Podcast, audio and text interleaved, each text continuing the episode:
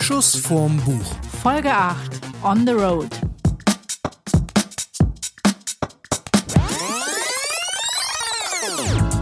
Hallo zusammen, hier sind wieder Mats Und Steffi? und ihr hört eine nagelneue On the Road Folge von Schuss vorm Buch. Wir sind diesmal mit dem Wohnmobil unterwegs und wollten mal gucken, wie man mit Wohnmobil reisen kann, was das für ein Urlaubsfeeling ist, wie man zum Lesen kommt und wie es ist, wenn man eben nicht irgendwie an einem Ort ist, sondern einfach die ganze Zeit immer wieder woanders hinfahren kann. Und haben festgestellt, erstmal ist dieses Wohnmobil riesig. Also ich hatte mir ein sechs Meter langes Wohnmobil irgendwie nicht so riesig vorgestellt. Und äh, es macht aber Spaß. Es ist irgendwie mal was ganz anderes und es ist nicht zu vergleichen mit einem Zelturlaub, oder? Nee, ist tot- komplett was anderes. Warst du früher Zelten? Ja, Zelten, ich war, ich war mal bei den Pfadfindern. Das war eine Oh. große Erfahrung, ja. Also, das ist jetzt das totale Outing. Es war nicht aus Leidenschaft, sondern es war wegen einer verlorenen Wette. Das ging eben darum, dass die evangelischen Pfadfinder, die brauchen ja immer eine männliche und eine weibliche Begleitung. Und ähm, da haben sie eben noch eine, ich bin quasi direkt als Pfadfinderführerin eingestiegen. Steffi Fieselschweif quasi. Ja, ungefähr so. Das einzig Schlimme war, dass mein Kollege und ich, wir ähm, haben uns, glaube ich, am meisten voreinander geschämt, wenn du so 15, 16 bist. Und ähm, äh, unsere Gruppe war die einzige, die nicht singen konnte. Also wir haben nicht mit denen gesungen, das war ganz schlimm. Wir waren auf dem Pfadfinderlager und ähm, dann Kein hieß Take es Me immer, Home Country Roads. naja, in der Gruppe schon, wenn die anderen Gitarre gespielt haben, aber woher sollten denn die Kleinen das kennen? Und das Gemeine war, da hieß es dann irgendwann, wer nicht singen kann, muss abspülen. Ey, die haben uns gehasst. Dann hat es die ganze Zeit geregnet. Wir waren ja in so großen Zelten da unterwegs und ähm, damals ich 15, 16, hatte so die Haare getönt und mir ist halt einfach die rote Suppe vom Kopf gelaufen. Also es war nicht schön. Es war nicht schön. Nee, also an Zelturlaube verbinde ich auch tatsächlich, obwohl ich viel gemacht habe früher mit dem Motorrad, nichts Positives. Ich habe immer schlecht geschlafen, ich bin immer total verknüstert aufgewacht. Es war nie angenehm und ich habe es auch immer gehasst, im Schneidersitz auf einer Isomatte vorm Zelt zu sitzen und in so einem kleinen Campingkocher mir meinen Tee zu machen. Äh, nee, das ist hier alles in dem Wohnmobil viel angenehmer. Hier gibt es einen Herd, wo man seinen Kaffee kochen kann. Hier gibt es ein super Bett, in dem man total gemütlich schlafen kann. Das ist eher so eine Koje. Das ist eine richtige Koje und man wacht morgens auch irgendwie, finde ich, nicht bei Weitem, auch wenn es warm ist manchmal morgens, man wacht nicht so zerknittert und so total ah, so eklig auf wie im Zelt. Also ich fand Zeltaufwachen fast immer im Sommer eklig. Also hier ist es halt total Deluxe, weil man überall Fliegengitter an den Fenstern hat. Und das bevorzuge ich ja total, weil ich glaube, ich habe dann später noch mal einen Campingurlaub gemacht ähm, in Italien in der Nähe von einer Lagune. Und da sind, waren die äh, Moskitos so aggressiv ähm, und ich reagiere da immer so ein bisschen allergisch. Das ging überhaupt nicht. Die haben alle zwei Tage gesprüht und ich glaube, dadurch, dass die gesprüht haben, sind die noch krasser geworden und das war nicht auszuhalten. Insofern ist hier alles der totale Luxus und was ich halt toll finde und was man, glaube ich, beim Campingurlaub, weiß ich nicht, ob ich jetzt was Falsches erzähle, aber es ist viel einfach, hier einfach alles einzupacken und zum nächsten Ort weiterzufahren. Man hat nicht diesen Aufbau-Abbau-Stress. Ja, einfach nur Fahrräder hinten drauf, Campingstühle und Tisch unten reingeballert, Stromabschluss äh, weg und schon kann man wieder loslegen. Finde ich auch sehr angenehm und es ist dunkel nachts. Das fand ich beim Zelt nämlich auch mal ganz, äh, dass man das Zelt nie dunkel kriegt. Also Jetzt mal früher ins Bett gehen müssen. Ja, nee, du hast ja immer irgendwo eine Lampe oder irgendwas oder der Mondschein, keine Ahnung. Und so ein Wohnmobil kriegt man schon relativ gut abgedunkelt. Und ich schlafe immer gerne im Dunkeln. Aber darüber wollen wir nicht, über unsere Schlafgewohnheiten im Wohnmobil wollen wir hier nicht reden.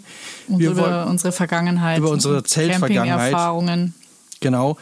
Sondern wir wollten ja einfach mal testen, so wie ist es unterwegs zu sein. Auch gerade in Corona-Zeiten hat das Wohnmobil natürlich ein paar Vorteile. Man ist in seinem eigenen Wohnmobil, man muss nicht jeden Morgen in ein neues Hotelzimmer, von dem man auch nicht weiß, wie gut sauber gemacht worden ist oder desinfiziert worden ist. Man kann selber kochen. Du Das bist heißt- immer draußen. Wenn du Leute triffst, triffst du die eigentlich im Regelfall draußen. Genau, und es ist tatsächlich äh, deutlich unstressiger, als ich es mir jetzt am Anfang vorgestellt habe. Also wenn man so ein paar Sachen mal drauf hat, das, äh, ein paar kleine Tipps können wir da gleich noch geben, äh, dann ist diese Wohnmobilnummer eigentlich echt angenehm. Man darf nur nicht in zu kleine Straßen reinfahren. Also äh, wir haben jetzt auf einem Parkplatz in, äh, wo war das, St. Peter-Ording? Nee, Nee, in, in Travemünde. Travemünde. Travemünde äh, mal geparkt und äh, da war das Rauskommen dann schon äh, etwas schwierig, weil sechs Meter plus die Fahrräder hinten drauf, bis bei 6,40 Meter wird rangieren schon, äh, Ich bin auch froh, dass du das machst, wirklich. ja, wenn du jetzt noch es hinkriegst, dich immer so zu stellen, dass ich in den Außenspiegeln sehe, Ah, ja. dann äh, werden wir das noch alles besser in den Griff kriegen. Ja, Profi. Also, kommen wir zu den Büchern, die wir jetzt äh, aktuell gerade bearbeiten wollen. Möchtest bearbeiten. Du? Ja, bearbeiten. Wir, wir arbeiten die ab. Also ich habe tatsächlich äh, diesmal ein Buch mitgenommen, von dem ich das mir empfohlen wurde, und zwar nicht von Freunden, Bekannten und so weiter, sondern ich bin Mitglied in einer Facebook-Gruppe, die heißt irgendwas mit so und so viele Bücher oder Bücher, die man unbedingt gelesen haben sollte. Ich habe mich da einfach mal angemeldet, um mal zu gucken, was in so einer Gruppe passiert, worüber da diskutiert wird und welche Bücher einem da so empfohlen werden und habe dann einfach mal ein bisschen hier und da was gepostet. Quasi der virtuelle Buchclub. Der virtuelle Buchclub, ja. Und äh, dann wurde mir empfohlen von einem, hat sich auf meine, das fand ich aber auch sehr lustig, ich habe einen Post gemacht. Normalerweise werden da so Sachen gepostet, wie kann mir jemand Biografien von Malern empfehlen? Und dann melden sich da dann 98 Kommentare. Und ich habe dann irgendwie ein Buch empfohlen, und zwar die Biografie von Karl Dall über die wir auch schon mal gesprochen haben, und habe dann gesagt, kann mir jemand ähnliche Bücher empfehlen? Kam genau ein Kommentar. Und, da, und der meinte dann, also wenn dir das gefallen hat, dann wird dir dieses Buch auch gefallen. Und da, der hat mir empfohlen, Christopher Moore, Noir. Und äh, ich muss sagen, es ist wirklich, ähm, ich hätte es mir nie gekauft, weil es ist vom Cover her schon so, so strange irgendwie. Es ist so auf, auf 40er, 50er Jahre gemacht. Und die Story ist irgendwie, ein unglückseliger Barkeeper, Barkeeper, eine Blondine mit scharfen Kanten und gefährlichen Kurven und ein kleiner Alien. Also das ist so, so eine ganz krude Mischung. Und, ähm, und hat nichts mit Karl Dahl zu tun. Nee, hat überhaupt nichts mit Karl. Ich verstehe, also der Humor ist wirklich sehr gut. Äh, ich finde es sehr lustig und die Sprache ist sehr, sehr gut. Ich habe nur keine Ahnung, wie man auf die Idee kommen kann, wenn einem Karl Dahls Biografie gefällt, dass einem dieses Buch gefällt. Also die Connection fand ich schon sehr äh, strange. Aber vielleicht ist er einfach über dieses Schräge und den Humor dahin gekommen und gar nicht inhaltlich. Ich meine, das ist jetzt auch keine Biografie, oder? Ist das jetzt ein Roman oder nee, um was geht's? Das ist ein Roman tatsächlich. Äh, da geht es um einen Barkeeper, der, also das Ganze spielt 1947, Amerika. Es geht um einen Barkeeper, der in einer Bar arbeitet, die einem Typen gehört, der wohl total unbeliebt ist in der City. Und es gibt tausend Verwicklungen mit Chinesen und komischen Leuten. Und ja, also es ist irgendwie, man, ich kann jetzt nicht allzu viel verraten, aber es ist wirklich, man hat das Gefühl, da passiert doch eigentlich gar nichts, obwohl die ganze Zeit irgendwas passiert. Aber es ist jetzt nicht so eine Story wie, der Typ ist tot, dann sucht ihn jemand, dann kommt der Kommissar und versucht es rauszufinden, sondern es gibt ein paar Tote, die passieren aber so nebenbei. Also so irgendwie so. Kein Krimi in dem Fall. Nee, also auch, es wird auch jetzt nicht groß nach denen gesucht. Es ist jetzt kein Detektivroman oder, oder Polizeiroman. Es ist irgendwie, die, die strange Nummer ist, dass irgendwie die Sachen so passieren. Und ich mag sowas, wenn halt irgendwie so gar nicht groß drauf reingegangen wird, sondern dass so eine Nebensache total wichtig ist. Das aber, was dann viel schlimmer passiert ist, nämlich, dass der Typ jetzt gestorben ist oder dass der aus Versehen umgebracht wurde, das ist so beiläufig. Die hocken den einen, hocken sie dann irgendwann mal ins Auto hinten rein und sehr schön finde ich diese, dieses Zusammenspiel mit den Chinesen. Weil es äh, gibt da halt Chinatown und äh, die Bar, wo der Typ arbeitet, ist halt direkt nebenan von Chinatown. Und dann hat er da auch ein paar Kumpels, hat auch auf dem Schiff irgendwie mal gearbeitet, nur mit Schwarzen, was zu der Zeit auch so total ungewöhnlich ist. Und hatte halt super Connections. Und da, immer wenn er irgendeinen Mist gebaut hat oder irgendwas schief geht, dann holt er sich diesen Chinesen und der hilft ihm dann, weil sein Onkel Ho, der, der hat so eine Opiumhöhle. Und immer wenn, also ist, der, der hat so einen Deal mit denen am Laufen, dass immer wenn die Leute loswerden wollen, diese aber nicht umbringen wollen, dann können sie die dazwischen parken. Der, der sediert die dann so lange mit irgendwelchen Drogen, bis die wieder äh, gebraucht werden und dann kannst du die da wieder abholen. Also wenn es jetzt ein Film wäre, wäre es dann so ein 50er Jahre Gangsterfilm oder stelle ich mir jetzt was komplett Falsches drunter vor? Also ich glaube, es wäre ein 50er Jahre Gangsterfilm gedreht von Quentin Tarantino. Ah. Ja, weil die, äh, also eine meiner Lieblingsszenen in dem Buch, das beschreibt es, glaube ich, auch ganz gut, als der, der Barkeeper das erste Mal mit dem Typen zu Onkel Ho geht in diese Opiumhöhle. Das muss man sich wohl so vorstellen. Das ist ein mehrstöckiges Haus und in jedem Stock passiert was anderes und in dem mittleren Stock hocken irgendwie ganz viele Chinesen und essen Suppe. Und irgendwann macht's, äh, bimmelt da irgendeiner eine Glocke und dann kommt so ein Terrarium hochgefahren mit einer Schlange drin. Und die Schlange ist in so einer Flüssigkeit. Und dann drehen die alle total am Rad, halten ihre Suppenschüsseln dahin und wollen, kriegen dann eine Suppenkelle aus diesem, äh, aus diesem Aquarium mit dem Schlangenwasser. Und zahlen dafür 20 Dollar, was zu der Zeit unglaublich viel Geld ist. Und dann stellt er nachher fest, dass das Schlangenpisse ist. Und dass das einen ganz harten gibt. Und dieser Witz, der geht total lange durch. Okay. Und äh, führt dann dazu, und mehr verrate ich dann nicht, das ist aber auch direkt am Anfang die erste Szene, äh, dass er dann die super Idee hat, sich dann von einem Seebären, den er kennt, aus Afrika eine Schlange, eine Mamba mitbringen zu lassen. Und will dann natürlich die, so das Gift und die, das Pipi von dieser Mamba dann auch an die Chinesen verkaufen. Was aber total in die Hose geht und dann auch zu dem ersten Toten führt. Aber das ist direkt auf Seite 1. Also das, äh, da verrate ich nicht zu viel. Also das klingt jetzt ziemlich skurril und auch so, ist auch, spielt es auch immer mal Hafen, See, ist am, äh, spielt am Hafen, ähm, die, die Bar ist in der Nähe vom, vom Hafen und äh, ja, Matrosen, er fängt auch an als Arbeiter auf einem Schiff und äh, da hat er dann, er hat äh, eine Behinderung, die hat er sich da auch geholt. Das verrate ich jetzt aber nicht, wie, wie Hast du schon ganz schön viel verraten. Ja, aber von der Story eigentlich noch nichts. Also das ist, äh, wie gesagt, also der Tote, äh, die Mamba und so, das passiert direkt auf Seite 1. Da habe ich dann noch nicht so viel verraten. Und äh, eigentlich im Grunde ist es eine Liebesgeschichte. Ach ja. Ja, also eigentlich geht das ganze Buch darum, dass der Barkeeper sich verliebt und sucht die Frau, versucht diese Frau wiederzufinden, weil die verschwindet auf einmal. Also dann wäre der Kurzteaser skurrile Hafen-Liebesgeschichte 50er Jahre. Mit Alien. Ach, den haben wir noch nicht erwähnt, ja. Nee, der Alien, aber da sage ich jetzt, zum Alien sage ich jetzt mal gar nichts. Ja. Aber die Men in Black sind dabei. Ach, die auch. Ja, die auch. Und Paul auch? Meinst du jetzt, weil wir im Reisemobil hocken? Ja. Nee, Paul, äh, ich, ich verrate, aber den Außerirdischen verrate ich dann nichts. Ja, dann lass uns über Paul sprechen. Ja, ich fand es sehr schön. Also die Idee. Äh, du musst vielleicht kurz sagen, wer Paul ist, für alle, die Paul nicht kennen. Wie hieß denn der Paul, wie hieß denn der Film genau? Weißt der du das hieß noch? Paul. Ist einfach nur Paul, ne? Ja. Mit diesem wunderbaren englischen Schauspieler, den ich über alles liebe und wo ich mir den Namen nie merken kann. Simon irgendwas. Ja.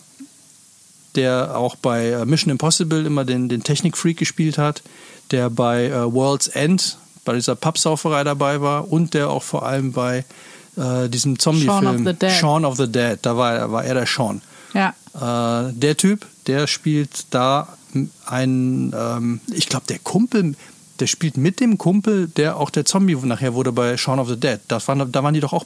Die, die waren auch immer zu zweit, ja. Dieser etwas dickere. Das war sein Kumpel und ich glaube, das ist auch der Kumpel, mit dem er eine Wohnmobiltour macht zu Area 51, weil die beiden totale äh, Alien-Freaks sind. Und auf, dem, auf der Tour dahin mit ihrem Wohnmobil ähm, fahren sie. Haben wir jetzt schon gesagt, dass wir gerade über einen Film sprechen? Ja, haben wir gesagt. Okay, Hoffe gut. ich, oder? Egal, jetzt haben wir es gesagt. Ja. Und äh, in dem Film ist es dann so, dass die diesen Alien fast überfahren, Paul. Und in der deutschen Version wird er synchronisiert von Bela B., was ich sehr, sehr gut finde. Er ist auch sensationell. Der lässt so coole Sprüche ab. Sehr, sehr witzig. Zum Beispiel, dein Lieblingsspruch? Ich weiß nicht mehr genau, wie er geht.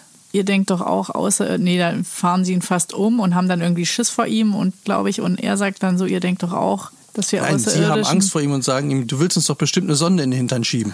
Und dann sagt er, warum sollten wir so eklige Sachen tun? Da dachte ich mir das erste Mal, ja, warum eigentlich?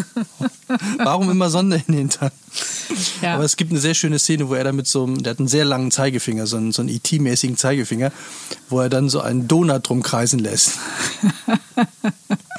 Und der dann äh, doch wieder darauf anspielt, dass es die Sonde dann vielleicht ja doch noch gibt. Also ein toller Film, auf jeden Fall. Sehr amüsant, sehr lustig und äh, die Auflösung ist auch sehr schön, finde ich.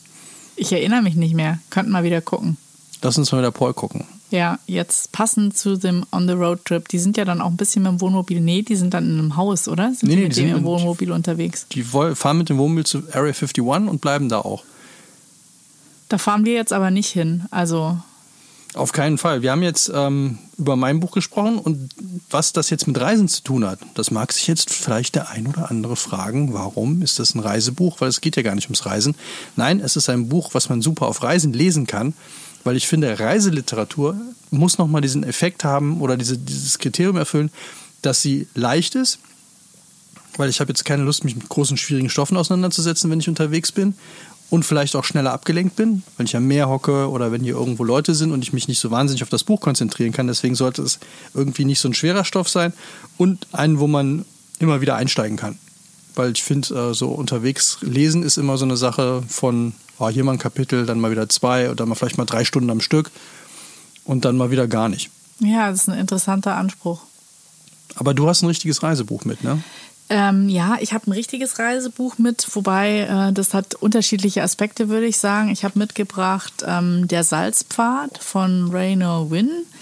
Das, ähm, soweit ich das verstanden habe, beruht das auch auf wahren Tatsachen. Und zwar es ist so eine wahre Heldenreise, ja. Ähm, am Anfang passiert dieses total schreckliche äh, Unglück, dass sie einem Freund vertraut haben, der hat das Vertrauen missbraucht und somit verlieren die ihre ganze Farm. Also die verlieren ihre ganze Existenz, weil sie von der Farm und den Ferienwohnungen gelebt haben. Das Ganze wird gepfändet und ähm, die beiden wissen jetzt nicht, wir sind ein Paar, die haben eigentlich auch zwei Kinder, aber die studieren schon und dann wissen sie nicht wirklich, was sie machen sollen. Und die müssen aus diesem Haus raus und eigentlich ist die ganze Existenz weg. Und als ob das nicht noch schon reichen würde, um irgendwas anderes zu machen, ist er auch noch schwer krank. Das kommt aber vielleicht eine Woche vor diesem totalen Existenzverlust raus. Und die beiden wissen jetzt einfach nicht, was sie machen sollen und kommen dann auf die Idee, den, Moment, ich muss den Southwest.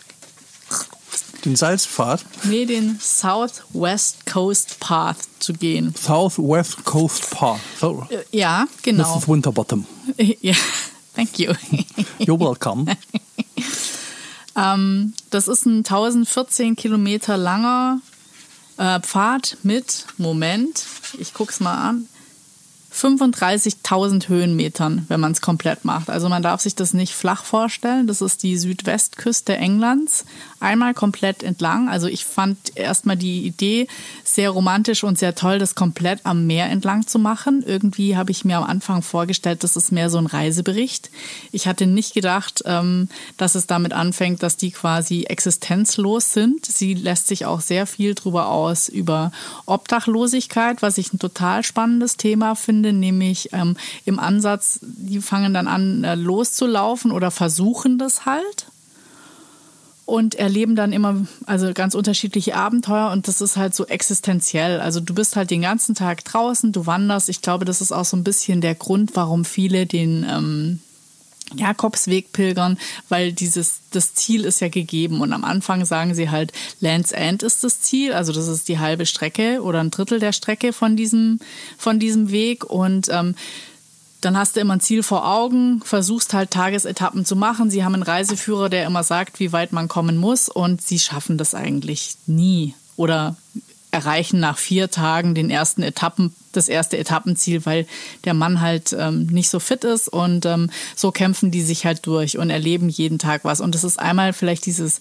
Campen, dann aber auch dieses Existenzielle, wo bekomme ich was zu essen her, weil die sind ja jetzt obdachlos und müssen von 50 Pfund in der Woche leben. Und es ist schon immer dieses Hinarbeiten, bis sie wieder Geld kriegen. Und was ich so spannend finde, ist, dass es total romantisiert wird, wenn du, wenn du anderen sagst, so, ja, du bist auf dem Weg und willst das und das machen, sagen alle, oh, toll, dass du so viel Zeit hast oder toll, dass ihr so viel Zeit habt. Und wenn du die ehrliche Antwort gibst und sagst, du hast alles verloren und du machst es, dann wenden sich die Leute ab, während wenn du sagst, ich habe mein Haus verkauft und ich bin jetzt auf so einem Art Selbstfindungstrip, dann finden es alle total toll. Ist es denn auch dann tatsächlich so, weil du sagst ja schon Jakobsweg. Ich habe jetzt mal irgendwie, äh, wie hieß das Ding von Harpe, Harpe Kerkeling, ich bin da mal weg. Ja. Das habe ich mir mal angetan. Äh, während ich den Film fand ich sehr lustig. Äh, das fand ich amüsant, aber das Buch fand ich fürchterlich. Echt, ich fand das Buch ganz gut.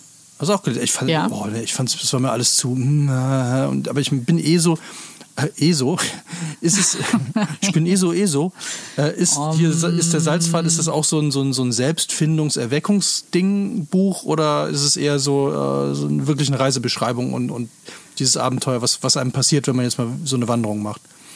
Also was ich toll finde, das ist ja alles entlang der Küste und es heißt halt auch der Salzpfad, weil die, die laufen halt, die haben kein Geld und wenn du dann den ganzen Tag in dieser salzigen Luft bist, dann hast du nachher auch quasi wie eine Salzkruste auf deiner Haut. Also du bist einmal komplett eingesalzen und dieses auch Frischwasser, also ich meine, du musst dich ja immer darauf verlassen, dass du entweder in irgendeinen Kaff kommst und es geht ja so hoch und runter. Ich meine, wir waren ja auch einmal an der, an der Küste und haben uns gewundert, wie hoch das dort ist. Also dass die Klippen da wirklich abreißen und unten unten ist dann das Wasser sehr viel tiefer. Das ist nicht so ein Strandspaziergang, sondern das hat, das hat wirklich Anspruch. Und ähm, ich fand es irgendwie, äh, das, das findet eigentlich, finde ich so ganz schön so, ähm, das bewegt sich auf so einem Grad, es ist nicht mitleiderregend, weil die beiden jetzt obdachlos sind, sondern es weckt so ein bisschen das Verständnis, was man vielleicht auch hat oder von Reisen kennt. Ich war mal in Südamerika unterwegs und bin da auch gewandert und dann hat man auch mal drei, vier Tage nicht geduscht und dann eine warme Dusche oder überhaupt mal nach einer Woche eine warme Dusche. Das ist ja,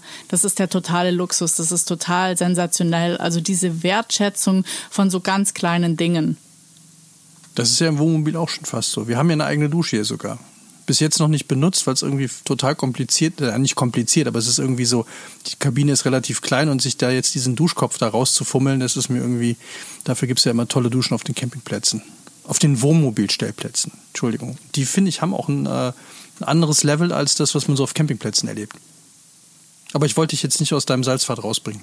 so. Ja, also ich finde es auf jeden Fall ein spannendes Buch, weil das haben die so erlebt. Ich meine, man hat immer so diese Momente, die haben überhaupt kein Geld und die Frage ist so, ist das, wie nah ist sowas an jemand dran? Wie schnell kann jemand abrutschen in so eine Obdachlosigkeit?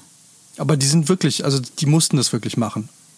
Ja. Also die hatten, haben wirklich alles verloren und mussten dann los und jetzt nicht so, ich verkaufe alles und mache dann mein Ding. Nee, da stand der Gerichtsvollzieher vor der Tür, hat alles gepfändet und dann haben sie halt noch ein paar Sachen verkaufen können und äh, Nee, die mussten, dann ist halt die Frage, was machst du? Und wenn deine Kinder studieren, kannst du die auch nicht um Geld anhauen. Und das Problem war halt ein bisschen bei denen, und ich glaube, so ist es halt wahrscheinlich, wenn du obdachlos wirst, dass so ein paar unglückliche Umstände zusammenspielen. Die haben halt diese Ferienwohnung vermietet gehabt in ihrer Farm und haben von den Produkten von der Farm und der Ferienwohnung gelebt. Und wenn das plötzlich alles weg ist, die sagen halt auch, und ich glaube, das ist das ganz, dieser ganz fiese Spagat, wenn du dann, du kriegst ja auch keine neue Wohnung. Wer nimmt dich denn, wenn du gepfändet worden bist, wenn du keinen Job hast, wenn gar nichts da ist? Und dann war halt die Frage, machst du Sozialwohnung oder machst du irgendwas anderes? Und, und das äh, Schöne ist halt, das finde ich an dem Buch ganz toll, ähm, die Natur wird total schön beschrieben. Also du bist, selbst wenn du jetzt das lesen würdest und du bist keine Ahnung, im Urlaub oder zu Hause und nicht am Meer. Du hast das Gefühl, du bist am Meer, weil es so toll beschrieben ist. Weil ich fand, ich frage deswegen, ich habe immer so ein bisschen, deswegen meinte ich auch mit dem, mit dem ähm, Jakobsweg, ich habe immer so ein bisschen, bin so ein bisschen allergisch, wenn es immer darum geht, so, ja, ich habe mich da jetzt gefunden oder ich gehe jetzt los, um mich zu finden, weil ich bin diese, den Jakobsweg in Spanien ab den Pyrenäen bis Santiago de Compostela mit dem Motorrad gefahren und fand es unfassbar langweilig. Also es ist landschaftlich irgendwie total öde und du fährst immer nur staubige Straßen lang und überall siehst du diese Pilger. Und wenn du diese Orte an der, an der Route nimmst und gehst da abends in irgendeine Bodega oder irgendeine Kneipe, ganz egal, du triffst diese Leute. Und ich habe, glaube ich, siebenmal die Geschichte gehört, Partner gestorben, jetzt muss ich den Jakobsweg machen. Frau gestorben oder selber schwer krank und dann gerade überlebt, jetzt muss ich den Jakobsweg machen. Und das war immer dieselbe Geschichte und es war so beim ersten Mal fand ich es noch interessant, weil der Typ irgendwie kam aus Bremen und ist dann mit dem Fahrrad den ganzen Weg gefahren, weil seine Frau gestorben ist. So, und ab der dritten Mal die Geschichte zu hören, hatte ich echt keinen Bock mehr. Also es war irgendwie, es war immer dasselbe. Und irgendwie hatte ich nie das Gefühl, dass es irgendwas gebracht hat. Also das ist irgendwie die, außer ich habe jetzt diesen Weg gemacht, dann kommen sie da an und dann denkst du, ja und jetzt? Und, und wenn man daraus dann wieder ein Buch macht, und da habe ich auch schon zwei, drei gelesen, da dachte ich mal, es ist immer dasselbe. Und das finde ich so, da habe ich irgendwie nicht so einen Bock drauf, aber das scheint ja dann nicht so zu sein. Nee, also das finde ich nicht so ganz vergleichbar. Ich denke, ähm, Jakob, also ich habe auch schon mal überlegt, ob ich pilgern soll. Ich glaube, das ist so, die stellen dann so ein bisschen die Sinnfrage, warum mache ich das alles noch? Ich möchte mit dem Schmerz klarkommen. Das ist hier schon auch so, steht aber nicht so krass im Vordergrund, weil die haben natürlich in Anführungszeichen das Glück, dass sie es zu zweit machen. Während ich glaube, dass wenn man so Santiago macht, dann äh, pilgert man halt zu, zu, sich selber wahrscheinlich im Endeffekt. Ich meine, die überlegen halt auch, die sagen halt auch, wir wissen jetzt nicht, wie es weitergeht. Wir, wir suchen nach einem Plan. Also ich glaube, diese Suche nach einem Plan, das kann man ja im Kleinen vielleicht auch haben, wenn man in Urlaub fährt. Ich glaube, man nimmt sich einfach nie die Zeit für sich selber oder zu überlegen, ist das jetzt alles richtig? Man steckt in diesem Hamsterrad, aber mal diesen Schritt rauszumachen, egal ob man jetzt pilgert oder was. Ich glaube, dass diese Situation hat man ja, wenn nur im Urlaub. Und wenn man mal so alles runterfährt in, in dem, wo man sonst so gefangen ist. Und ich glaube, das ist halt noch ein Schritt weiter. Und das ist noch, ich sag mal, Pilgern ist dann so äh, den Schritt zur Seite, dann eins größer, aber mit Hilfestellung. Und alle sind schon, wow, echt, du bist den ganzen Weg. Und das ist natürlich, glaube ich, diese Kombi zwischen dieser totalen körperlichen Anstrengung, aber du, du hast ja ein Ziel, du hast ja eine Vorgabe, die du an dem Tag erreichen musst. Du musst eigentlich nicht selber gucken, wie geht's jetzt weiter. Ich glaube, auch so einen Roadtrip zu machen und völlig frei zu sein und noch gar nichts festzulegen, das ist, glaube ich, auch äh, eine ganz spezielle Art, wenn man jetzt sagt, man nimmt sich ein Jahr frei und fährt dann mit dem Wohnmobil rum und dann lässt man sich treiben ich bin auch mal gespannt. Also ich würde sowas auch mal wahnsinnig gerne machen und weiß auch gar nicht, wie in was für ein Flow man dann reinkommt. Also als ich dieses halbe Jahr Südamerika gemacht habe oder Südamerika und Australien, da habe ich dann zum Schluss musste ich alle drei Tage weiter ich habe das gar nicht lang irgendwo ausgehalten. Das war so wie, ich gucke mir das alles an und dann muss ich weiter, dann muss ich weiter. Da war ich so völlig getrieben. Also es war dann auch nicht, das war nicht unentspannt, aber ähm, mal zu sagen, ich bleibe jetzt irgendwie fünf Tage irgendwo, war das höchste der Gefühle. Und ähm, ja, keine Ahnung, wenn man jetzt so völlig frei, ich glaube, diese Freiheit, die, die wollen ja alle haben, das ist wie mit dem Selbstständigsein. Da haben ja die meisten Lust drauf oder nicht Lust drauf, finden es beneidenswert und mit Neid meine ich Neid. Sie könnten es ja auch alle machen. Ja, ich finde daran total spannend, wie wenig man eigentlich braucht. Also man hat ja jetzt nicht unendlich viel Klamotten dabei. Wenn ich mir jetzt meinen Kleiderschrank zu Hause angucke, wie viel Zeug da drin liegt und wie viel Zeug wir jetzt mit haben. Das ist ja albern, aber mir fehlt nichts. Und ich finde, das war jetzt auch in den, in den ganzen, äh, so seit Ausbruch von der Corona- äh, Epidemie war es irgendwie so, dass man festgestellt hat, wie, wie wenig man wirklich braucht. Also man kauft ja viel weniger ein, ähm, weil man, ne, das Geld wird ja auch knapp und, und dieser ganze Konsum. Und das finde ich so, man wird ja auch auf Reisen, also ist mir jetzt aufgefallen, wir sind jetzt seit einer Woche unterwegs, so du, der Kontakt zum Internet, zur Welt, ist ja deutlich runtergefahren, ne? weil man liest mehr, man guckt sich die Stadt an, wo man gerade ist, man geht an den Strand, man hockt sich vors Wohnmobil und, und quatscht und so. Damit fällt sofort dieser ganze, diese Werbeberieselung weg, so dieses, ey, du musst auch das noch kaufen und hier ist der neue Newsletter von und das ist ganz wichtig und so und stellst fest, so fand ich gestern total toll, also auf dem Campingplatz, wo wir jetzt gerade sind, macht jeden Abend von 17 bis 20 Uhr so, das Ding heißt Craftbox auf. Das ist ein Stand, wo es halt total leckere Burger gibt und frisch gezapftes Bier und Fritten und also wie eine Imbissbude, nur halt in richtig geil. Und Street Food. Street Food, ja genau, mhm. sorry, Street Food, uh, Street Art Food, Street Art Food, Food Art. Uh, und dann High Quality Street Art Food. Dann High Quality Street Art Food Deluxe. Uh, handmade Craft Burger. Ja. So, Craftmade Handburger, egal. Dann saß ich halt vom Wohnmobil irgendwie hier in der grünen Heide, guck auf den Damm, auf die Schafe und dann machte der seine Bude auf und dann dachte ich mir, ja geil, jetzt erstmal ein frisch gezapftes Bier dann darüber Pilz geholt, irgendwie dann wieder hier hingehockt und dann bei der zweiten Runde dann direkt noch einen super leckeren Burger mitgenommen. Und das war schon das, das, war das Highlight des Tages. Das war irgendwie so, oh ja, boah, super lecker und toll und was man sonst so nebenbei wegmachen würde. Irgendwie, ja, komm, hier leckeren Burger und dann geht's weiter. Und da war das so ein richtiges Highlight und das fand ich total toll. Also das ist so diese Wertschätzung gegenüber einfacheren Dingen. Und ich glaube, das ist ja ganz oft, gerade wenn man über Pilgern oder Reisen redet mit wenig Gepäck und so, das ist ja dieses Befreien von dem ganzen Ballast, so wie in dem, wie hieß dieser Film äh, mit, mit Matthias Schweighöfer, wo es darum ging, dass du 100 Tage hast. Und was würdest du denn, was würdest du als erstes holen? Ja, du musst erstmal erklären, worum es ging. Ja, okay. Also es war so, dass die beiden gewettet haben im vollen Kopf, dass sie gar nicht so viel brauchen und haben dann gesagt, alles kommt weg. Also sie haben splitternackt angefangen in einer komplett leeren Wohnung und jeder durfte sich, also ihre ganzen Klamotten wurden in so einen Container eingesperrt und sie durften sich jede Nacht um 12 Uhr ein Teil holen. Eins. Ich glaube, Socken zählten eins für zwei, also zwei für eins. Ansonsten durften sie sich immer nur ein Teil holen. Und da war dann echt die Frage, so was holt man sich als erstes? Also ich hätte mir als erstes, das fand ich bei Schweighöfer, hat sich als erstes ein Schlafsack geholt, der das hätte so, ich auch gemacht. Der so ein Mumienschlafsack war, ja. in dem man sich bewegen konnte. Das ist sowas muss man aber auch haben. Also der hatte Arme und ich Beine. Ich hätte keins. Ich hätte glaub, ja, aber die haben ja meistens einen Reißverschluss. Da hättest du mit einem Bein rauskommen. Das wäre schon ziemlich blöd gewesen. Also entweder so ein Schlafsack, weil dann hast du gleich mehrere Dinge. Du hast wenigstens was zum Anziehen und du kannst dich da drin hinlegen. Eine Decke, aber damit kannst du ja auch nicht rausgehen. Nee.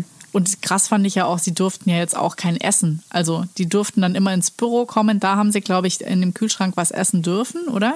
Wie war das nochmal? Das, was da drin war, durften sie essen, ja. Aber sonst nichts. Ja, war aber sau lustig, also ein sehr, sehr lustiger Film. Ja, super Film. Vor allem, ja, der ist auch so gegroundet, weil man sich dann einfach fragt, was braucht man denn wirklich? Und er hat ja zum Schluss, das fand ich auch sehr nett, geht die ganze Reise wieder rückwärts. Aber mehr verraten wir nicht.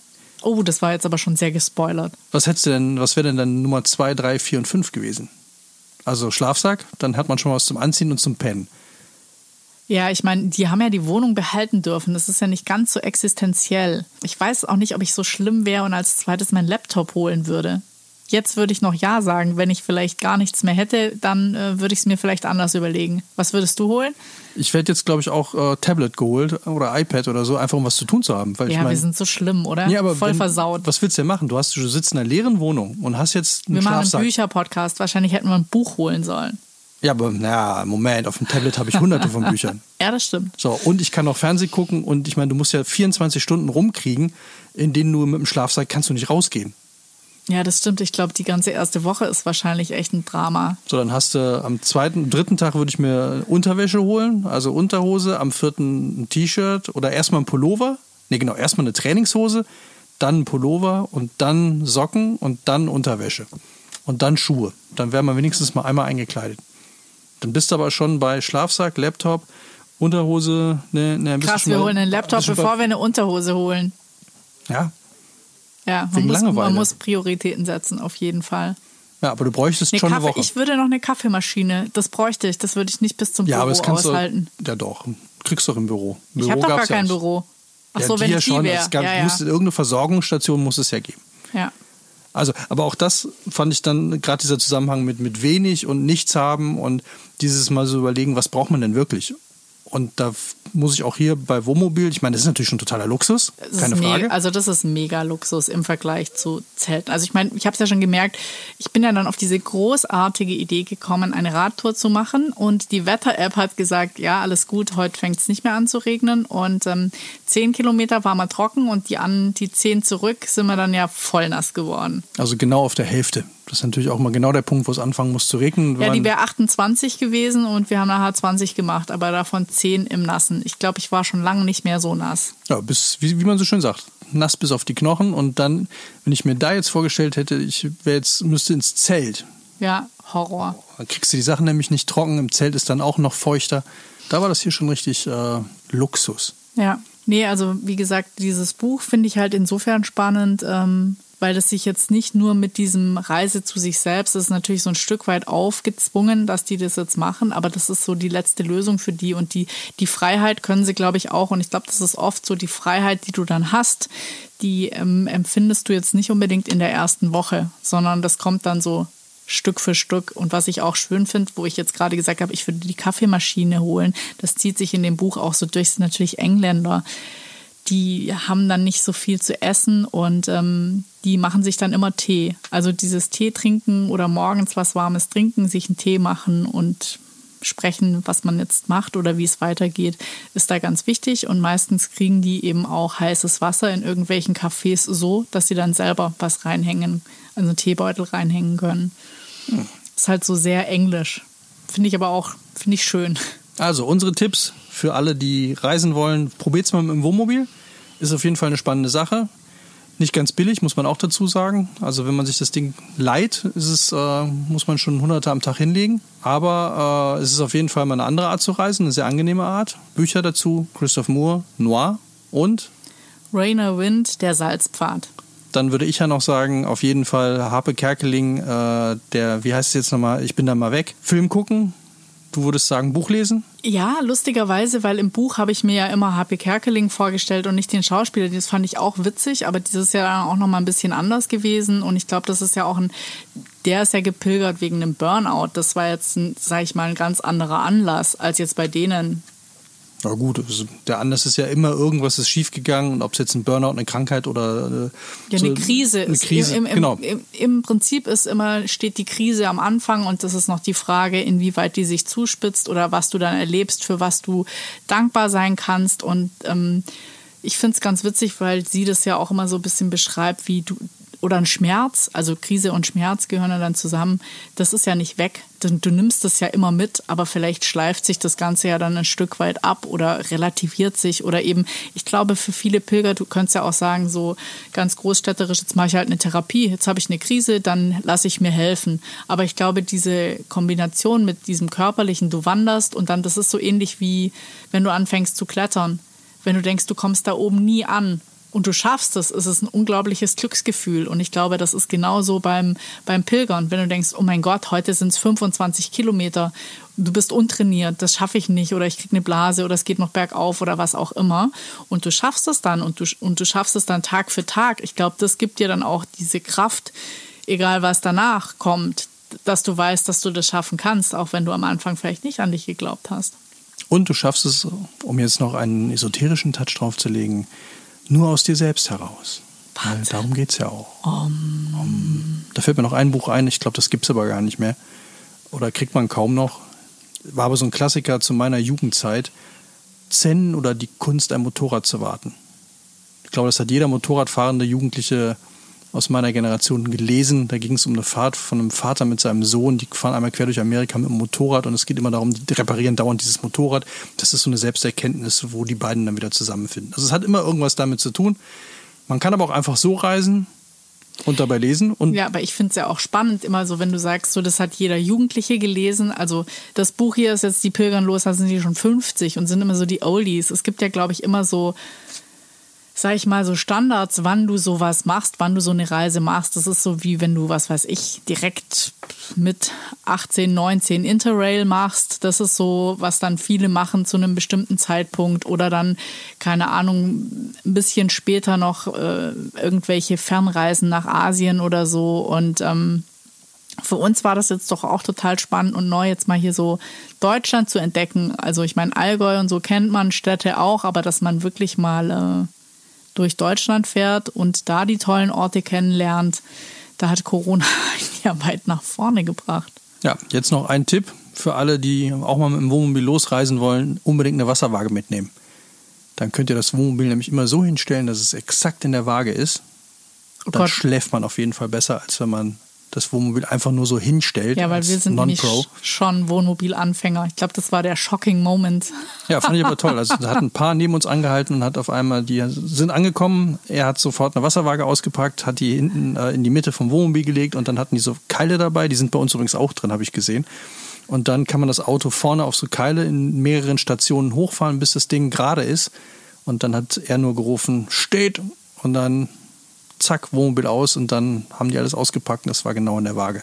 Ja, aber siehst du mal, so Modern Times, wir laden uns eine Wasserwagen-App und ich glaube, keiner von uns hätte Bock, so einen Keil auszupacken, deswegen wird so geparkt oder der Platz so ausgesucht, genau, dass es okay ist. Wir gucken uns den, erstmal den Platz an. Also kann ich euch nur ja. empfehlen, Wasserwagen-App runterladen oder eine richtige Wasserwaage mitnehmen. Das war's für diese Folge von Schuss vorm Buch. On the Road. Wir holen jetzt unseren Hund ab. Wir sind schon ganz gespannt, aufgeregt und werden demnächst auch mal über Hundebücher und Welpenerziehung sprechen. Auf jeden Fall. Und dann gibt es auch Bilder von der kleinen Fietje, dem Dalmatiner Appenzeller Berner Dalmatiner Appenzeller Berner Sennenmischling. Kein Berner Senne. Kein Berner Senne? Nee, Appenzeller. Entlebucher. Ja, Entlebucher. Der Vater war ein Appenzeller Entlebucher und die Mutter ist ein Dalmatiner. Ja. So, und da fahren wir jetzt hin und wir hören uns in der nächsten Folge wieder. Macht's gut, bis dahin. Tschüss. Ciao.